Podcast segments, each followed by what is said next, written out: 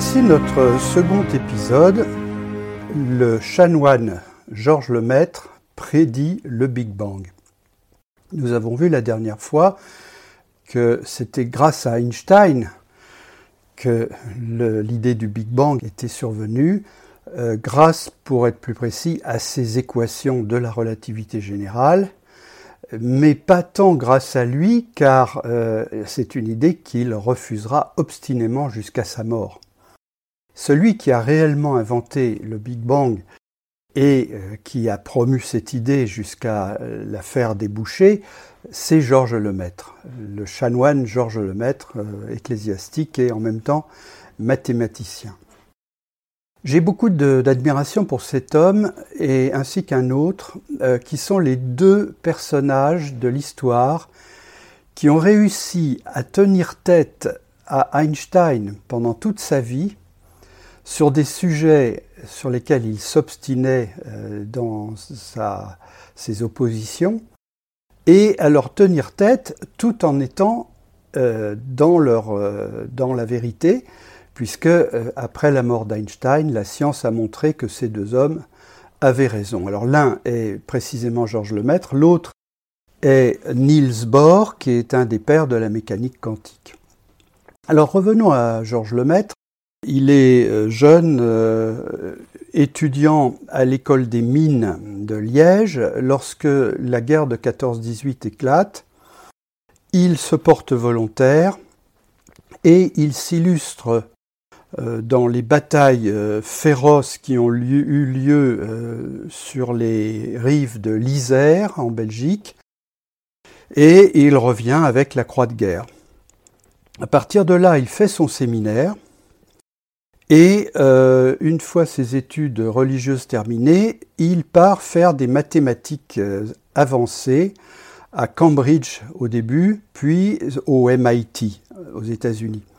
En effet, euh, il a déjà en tête euh, une idée, c'est l'étude du cosmos, et il comprend que euh, des mathématiques très avancées seront nécessaires pour le faire.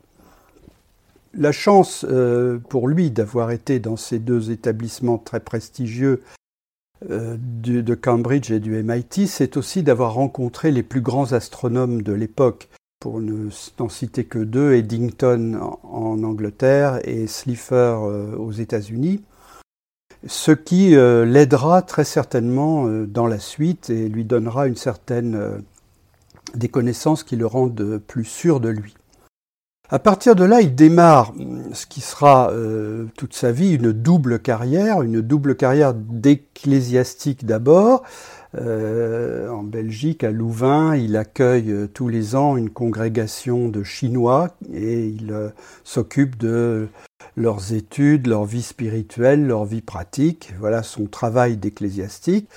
Et comme ceci lui laisse tout de même pas mal de temps libre, eh bien, il se lance dans la cosmologie. Et quelques années plus tard, c'est en 1927, il prédit l'expansion de l'univers, nous l'avons vu la dernière fois, en utilisant les équations d'Einstein. Et euh, lorsqu'il en informe Einstein, il reçoit une réaction euh, extrêmement négative. Einstein lui reprochant quelque part d'avoir cherché des solutions euh, à ces équations qui sont peut-être exactes mathématiquement, mais qui ne correspondent à rien sur un plan physique.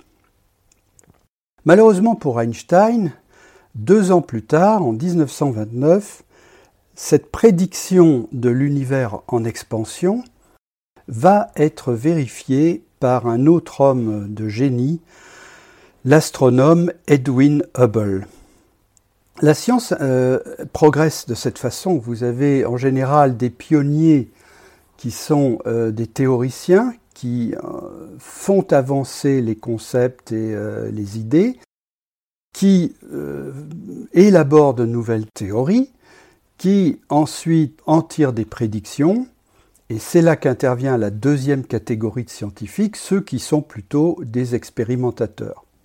Cela correspond à deux types d'hommes avec deux types de compétences. Les uns sont aussi importants que les autres et la science repose sur ces deux types d'hommes Eh bien, nous allons dire un mot de Hubble. D'abord, euh, Hubble est un homme euh, jeune qui, malgré son jeune âge, obtient des créneaux importants sur le plus grand des télescopes dont nous avions parlé la dernière fois, le télescope du mont Wilson, plus grand télescope mondial. Et s'il obtient des créneaux de nuits entières sur ce télescope, qui était, vous vous en doutez, très demandé par tous les astronomes du monde, s'il obtient ces créneaux, c'est parce qu'il a eu une idée de génie pour mesurer les distances dans le cosmos. Alors là, il faut préciser une chose. Pendant longtemps, on a cru que les étoiles étaient collées sur une voûte. Comme on, ne savait pas mesurer leur, distance, on pensait qu'elles étaient collées sur une sphère. Et c'était la voûte céleste. Bon, à l'époque de Hubble, déjà au XIXe siècle, avant lui, euh, on avait compris qu'il y avait des distances différentes parmi les étoiles. On avait même réussi à mesurer la distance des étoiles les plus courtes euh, par la méthode de la parallaxe. Vous savez, c'est la méthode qui est utilisée dans les télémètres hein, d'appareils photo ou euh, qui est utilisée par les artilleurs aussi pour mesurer la distance des objectifs. Donc on avait mesuré les, distances de quelques étoiles les plus proches, mais pour le reste, on n'avait aucune idée de euh, l'éloignement de tous ces objets célestes. Et lui trouve une méthode intéressante qui repose sur un certain type d'étoiles qu'on appelle les céphéides. Les céphéides sont intéressantes parce qu'on les reconnaît à leur lumière fluctuante. Et euh, lorsqu'on examine leur lumière fluctuante, on peut calculer leur luminosité, c'est-à-dire combien d'énergie elles émettent. Et donc, ensuite, lorsqu'on les observe, on sait quelle est la lumière qu'elles émettent. Alors si on les voit très près de nous, elles sont très lumineuses. Si on les voit très loin, elles apparaissent euh, de luminosité très faible, comme une Prenez une bougie, si vous la mettez à 50 cm de vous, elle est très brillante, si vous la mettez à 10 mètres, elle l'est beaucoup moins. Et donc ces céphéides étaient des espèces de chandelles qui permettaient de mesurer les distances. Elles présentaient deux autres avantages. D'abord, il y en a partout, on en trouve un peu dans toutes les galaxies. Et deuxième avantage, elles sont visibles de loin parce qu'elles sont très lumineuses. Donc, on peut trouver des chandelles, si vous voulez, à grande distance et mesurer euh, l'éloignement donc des objets. Il commence au mont Wilson. Ce qui est frappant sur les photographies, c'est qu'il est toujours tiré à quatre épingles. Il monte euh, à 1700 mètres, euh, se, coller l'œil sur l'objectif de ce télescope. Aujourd'hui, il n'y a plus d'objectifs, ce sont des, caméras électroniques, mais à cette époque-là, il fallait s'asseoir devant le télescope et euh, même s'il faisait moins 10 euh, pendant l'hiver, on passait la nuit là devant l'objectif. Alors lui était très résistant, c'était aussi un grand sportif. Et en montant au mont Wilson, il avait rencontré un muletier euh, parce qu'on transportait les gens et différentes choses à, dos de mulets. Et ce muletier euh, deviendra son assistant, c'est-à-dire l'homme qui était toujours à ses côtés pour noter tout ce qu'il observait, noter les, données, euh, les différentes mesures que Hubble faisait sur les étoiles. Il commence par s'intéresser à un objet qui, à l'époque, était la, source d'un mystère qu'on appelait le grand débat. C'était les nébuleuses, et en particulier la nébuleuse d'Andromède. Alors je vous dis tout de suite, on sait aujourd'hui ce qu'est Andromède. Andromède est une, est une galaxie, c'est la plus proche de nous d'ailleurs, une galaxie qui ressemble à la nôtre, et euh, cette galaxie, euh, je l'ai vue moi avec une paire de jumelles chez un ami euh, astronome, donc c'est, on la voyait même à l'œil nu en étant très exercée. Et elle apparaissait, si l'on n'avait pas de télescope comme celui du mont Wilson, elle apparaissait comme une petite tache laiteuse. Donc on voyait bien que ce n'était pas une étoile, et on se demandait ce que c'était. Et là, le grand débat étaient entre deux parties. Ceux qui disaient c'est euh, peut-être euh, un nuage ou un objet euh, diffus dans la, dans la galaxie, soit il s'agit d'un autre monde, c'est-à-dire d'une autre galaxie située beaucoup plus loin que la nôtre, c'est-à-dire beaucoup plus loin que nos étoiles. Alors, pour trancher ce débat, Hubble détecte dans la galaxie d'Andromède des céphéides. Et là, c'est gagné pour lui grâce à sa méthode. En prenant ces céphéides comme euh, ces étoiles, hein, céphéides comme chandelles, il arrive à mesurer la distance d'Andromède et il découvre que Andromède se trouve 20 fois plus loin que euh, les étoiles les plus lointaines de notre galaxie. Il confirme donc euh, l'existence des galaxies autres que la nôtre, et euh, le grand débat est clos euh, grâce à lui. Alors il ne s'arrête pas là, et en 1929, il prend une vingtaine de galaxies, enfin on appelait ça des nébuleuses à l'époque, il en prend une vingtaine, et grâce à sa méthode des céphéides, il mesure leur distance. Il fait aussi autre chose. Je vous avais dit la dernière fois que Newton avait inventé la décomposition de la lumière en couleurs, les couleurs de l'arc-en-ciel. Eh bien, lorsqu'on décompose la lumière d'une étoile, et ça c'était déjà euh, une découverte du XIXe siècle, on peut déterminer sa vitesse par rapport à nous, c'est-à-dire savoir si elle se rapproche de nous ou si elle s'éloigne de nous. Et en plus, on peut aller plus loin et mesurer cette vitesse. Et donc, Hubble fait deux choses avec l'aide de son copain muletier euh, à côté de lui. Il mesure patiemment pendant des heures et des heures la distance euh, de la vingtaine de galaxies qu'il avait prises comme cible, ainsi que leur vitesse par rapport à nous. Et là, que découvre-t-il? Toutes les galaxies, sauf Andromède, hein. Andromède est une, exception, toutes les galaxies s'échappent de nous, s'éloignent, toutes. Alors, euh, là, pour comprendre euh, sa surprise, je vais vous donner une analogie. Vous êtes euh, ornithologue, vous vous intéressez aux flamants roses, et vous allez au milieu de la Camargue pour photographier leur vol vous plantez vos instruments, vos, téléobjectifs, etc. Et vous cherchez un premier flamant rose. Il s'envole et vous photographiez son vol. En fait, ce flamant rose s'éloigne de vous. Alors après, vous dites, je vais en chercher un autre. Vous en trouvez un autre qui s'envole aussi, qui part, et il s'éloigne aussi de vous. Très bien, vous le filmez. Vous en cherchez un autre en disant, bon, j'espère que je vais en trouver un qui vole de côté, vous en trouvez un autre plus loin, dans un angle différent, il s'éloigne de vous. Alors là, vous ne comprenez plus, vous tournez complètement votre caméra dans l'autre sens, vers la Terre, et euh, vous dites là je vais en voir un venir vers moi. Pas du tout, vous envoyez un quatrième, il s'éloigne de vous aussi. Et tous les flamants roses que vous observez s'éloignent de vous. Voilà la surprise de Hubble lorsque il examine un échantillon de nébuleuse. Je disais que euh, Andromède euh, était différente. Andromède est très proche de nous, en fait. C'est la, galaxie la plus proche. Et euh, en fait, il se trouve qu'Andromède est en train de tomber sur notre galaxie, ou l'inverse, si vous voulez. Les deux galaxies sont en train de se rapprocher. Et les deux galaxies fusionneront dans quelques milliards d'années. Donc Andromède n'est pas euh, un exemple représentatif. C'est une galaxie qui est trop liée à la Terre et qui est en train de tomber dans le champ de gravitation de la Terre. Donc euh, nous allons oublier Andromède qui est une exception. Toutes les autres euh, galaxies s'éloignent.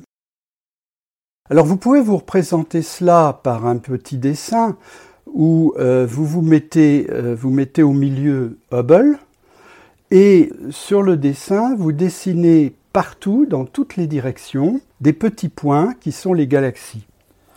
Et chacun de ces points, euh, vous mettez une petite flèche qui montre qu'elle s'éloigne de vous elles s'éloignent toutes de vous. Donc ça fait une espèce d'oursin. Autre observation de Hubble, c'est que parmi les nébuleuses en question, certaines sont plus éloignées. Eh bien, il découvre que celles qui sont plus éloignées vont plus vite. Autrement dit, toutes les galaxies s'éloignent de nous et plus elles sont loin, plus vite elles s'éloignent de nous. C'est ce qu'on appelle la loi de Hubble-Lemaître, euh, qui dit que euh, eh bien, plus les astres ou les objets célestes sont lointains, plus vite ils s'éloignent de nous. Imaginez donc cette espèce d'oursin autour de Hubble avec euh, tous les points qui se dirigent vers le large. Si vous regardez ce dessin ou vous l'imaginez, vous avez l'impression que l'homme, en l'espèce Hubble, se trouve au centre de l'univers. Et eh oui, puisque tout s'éloigne de lui. Donc on a l'impression qu'il est au centre. C'est une impression. Ça n'est pas du tout une réalité. Il n'est au centre de rien.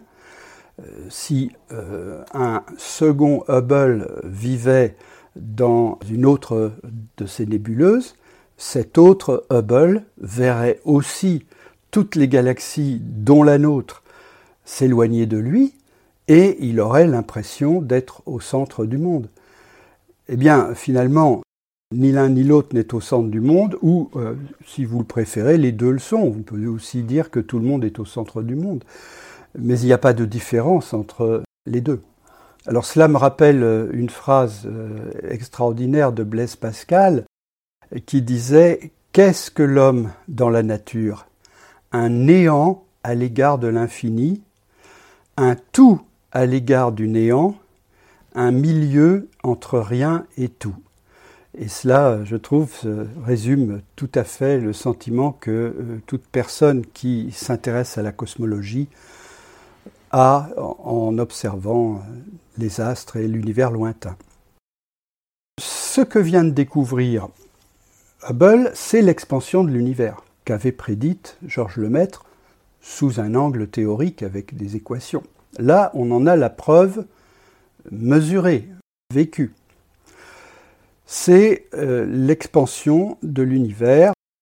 Georges Lemaître donne tout de suite une interprétation correcte de cela.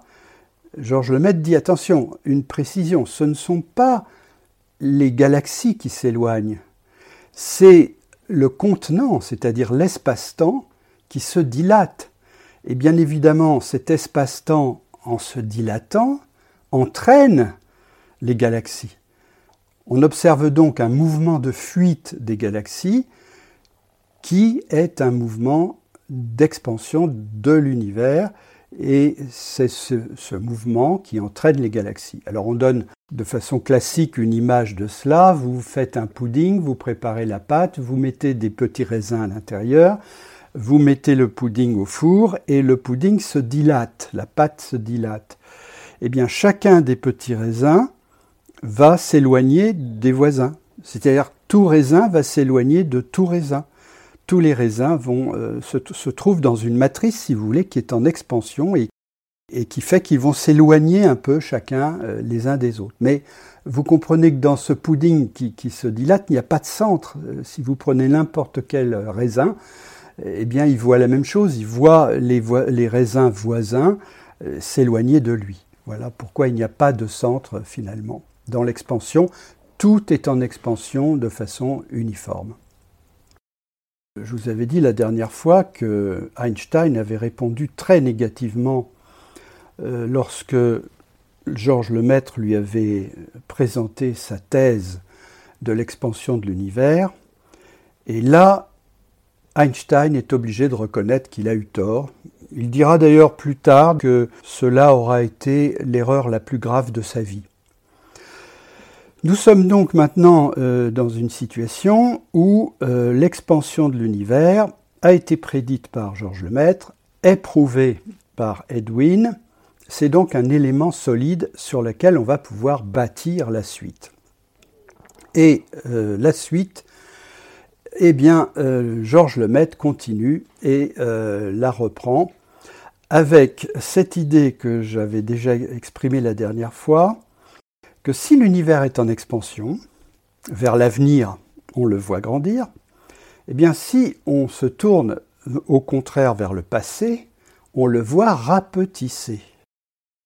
Autrement dit, en regardant vers le passé, en remontant le temps, on voit un univers qui devient de plus en plus petit, de plus en plus petit, etc. Et comme on ne connaît pas euh, de mécanisme qui puisse arrêter cette euh, contraction de l'univers, eh bien, Georges Lemaître arrive à l'idée qu'au bout de toute cette histoire, en remontant le temps, l'univers a dû connaître un début ponctuel. Quand je dis un début ponctuel, j'ajoute tout de suite quelque chose de très important, un début très chaud. Alors, c'est très simple à comprendre, puisque en regardant vers le passé, l'univers se contracte, c'est un peu comme un gaz que vous comprimez.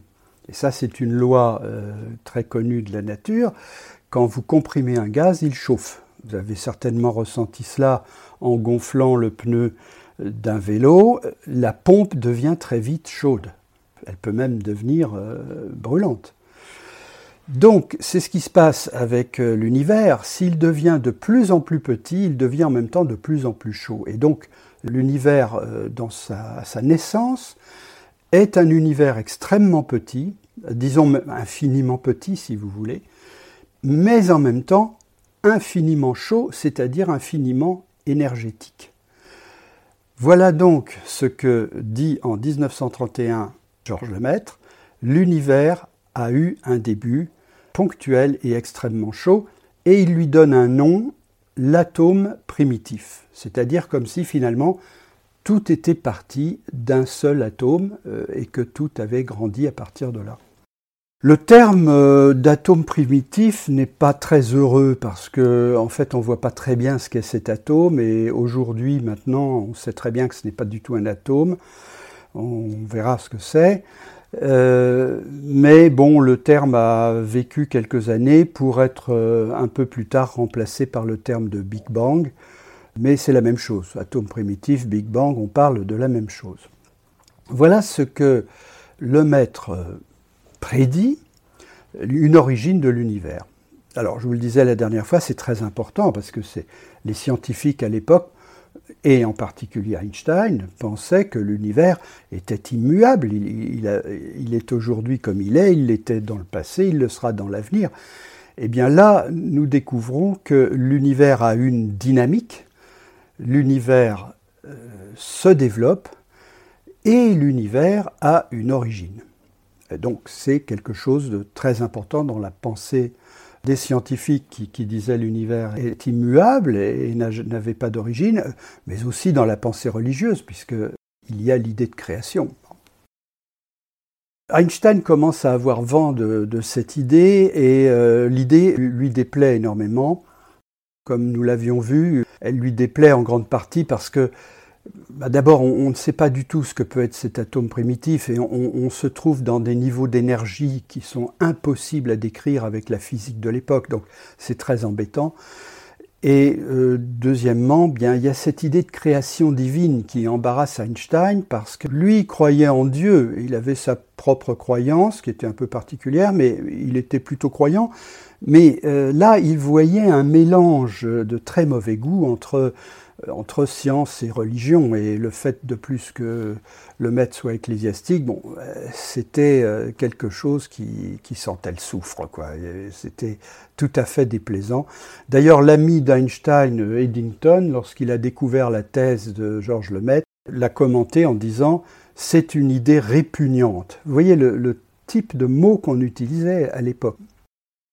Donc Einstein n'admettait pas du tout cela et il rencontre euh, euh, le maître au congrès de Solvay. Le congrès de Solvay, c'est un congrès où on invitait tout le Gotha de la physique. Et euh, comme le, Georges Lemaître commençait à être connu, mais il avait été aussi invité et ça lui a permis de rencontrer Einstein et de lui parler de son atome primitif.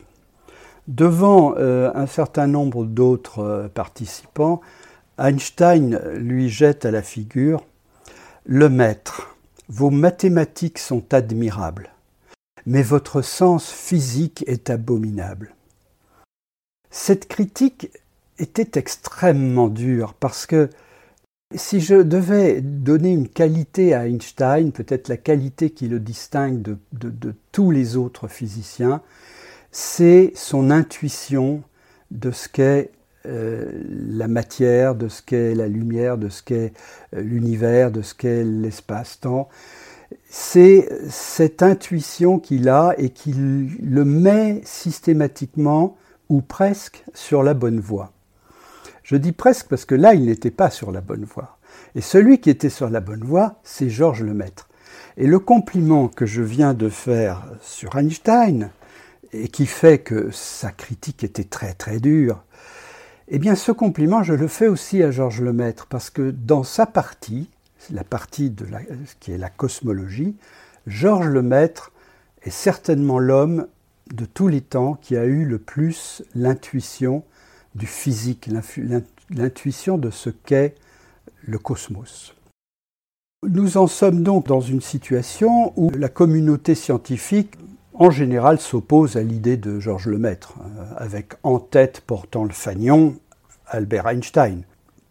On a euh, donc une idée avec cet atome primitif de quelque chose qui paraît totalement impossible à décrire avec la physique du moment, donc euh, qui effraie, L'autre chose, c'est qu'au début, à cette époque-là, il n'y avait pas grand monde qui comprenne la relativité générale, donc il pouvait y avoir aussi une certaine jalousie vis-à-vis de Georges Lemaitre, qui lui était très à l'aise avec ses équations, et euh, bah, quand on ne comprend pas euh, une théorie, euh, on peut tomber dans la critique, et puis finalement, plutôt que de reconnaître ses propres limites, s'en prendre à ceux qui comprennent en disant qu'en fait, ils n'ont rien compris. Voilà, et puis il y a cette fameuse idée de, la création. Et là, Georges Lemaitre, qui n'était pas né de la dernière pluie, qui savait très bien qu'il allait être critiqué en tant qu'ecclésiastique, prend dès le départ une attitude très tranchée, très claire. Il sépare la science et la religion il dit, voyez, moi je suis religieux, ecclésiastique, j'ai fait de la théologie, en même temps je suis scientifique, mais je ne mélange pas les deux. L'escalade de la montagne de la connaissance peut se faire par la façade nord, et ça c'est la théologie. La même montagne de la connaissance peut s'escalader par la façade sud, et là c'est la science. Mais les deux chemins ne se croisent pas. Voilà la théorie qu'émet Georges Lemaître. Euh, la science d'une part, la théologie d'autre part ont chacune leur intérêt pour l'homme et pour euh, approfondir sa connaissance, mais ce sont deux domaines disjoints. Il prend une attitude très tranchée sur ce point-là, et je pense que c'est parce que dès le départ il savait qu'on allait le critiquer et on l'a beaucoup critiqué, euh, plus ou moins explicitement, finalement l'accusant d'avoir, d'avoir utilisé les équations d'Einstein euh, euh, pour démontrer des choses qui lui faisaient plaisir en tant qu'ecclésiastique, c'est-à-dire mettre en évidence la création divine. Eh bien, Georges Lemaitre s'insurge contre cela et dit non, non, moi je ne vois pas la création dans le Big Bang, ou à l'époque l'atome primitif je n'y vois pas la création. Pour moi, la création, elle se situe ailleurs, en amont. La création est plutôt un acte immatériel qui, passe euh, euh, peut-être d'un état métaphysique à un état physique, c'est autre chose. Et pour moi, Georges Lemaître, le Big Bang, c'est un phénomène naturel et j'entends bien l'étudier par les sciences et non par la religion. Peu de temps après, le pape Pie XII euh, découvre euh, l'idée du Big Bang et là, il s'éclame aussitôt euh, Bon sang, mais c'est bien sûr, voilà l'acte divin de la création qui est mis en évidence par les sciences. C'est donc enfin la fusion entre la science et la théologie. C'est-à-dire exactement l'inverse de ce que dit Georges Lemaître. Alors aujourd'hui, on parle, dans, l'esprit de Georges Lemaître, on parle de discordisme, c'est-à-dire ne pas mélanger science et religion. Et dans le cas de euh, XII, on parle de concordisme. Il y avait bien là donc euh, deux opinions très, très différentes et Georges Lemaître a eu l'occasion d'aller au Vatican pour expliquer sa thèse au pape Pie XII qui, semble-t-il, a dû être impressionné par ce que lui a dit le chanoine, parce que euh, cette idée qu'il avait enflammée un moment de, réconciliation entre la science et la religion euh, est une idée qu'il a, qu'il a un peu oubliée par la suite. Il faut dire que euh, là, on est entré dans la période de la terreur en Allemagne et de gros orages ont commencé à se dessiner à l'horizon. Voici comment est née euh, la thèse, une thèse qui à ce stade n'était pas prouvée et faisait l'objet d'énormes euh, réticences de la communauté scientifique. La théorie de l'atome primitif ou du Big Bang est née dans la douleur et elle s'imposera dans la douleur. Il faudra pratiquement attendre les années 60 pour que, euh, d'une part, la physique nucléaire permette de mieux comprendre ce qu'était ce, entre guillemets, atome primitif et en même temps euh, qu'on obtienne une preuve irréfutable. Cette preuve, c'est euh, quasiment une photo euh, du Big Bang, ou tout au moins d'une période très proche du Big Bang, et c'est ce dont nous parlerons la prochaine fois. le troisième épisode s'intitulera La photo du Big Bang, une preuve irréfutable.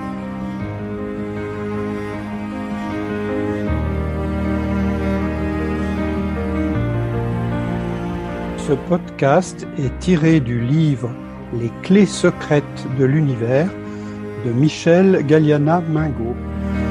Je vous invite à consulter mon site sur lequel vous pouvez aussi me joindre à www.mgm-ec.fr.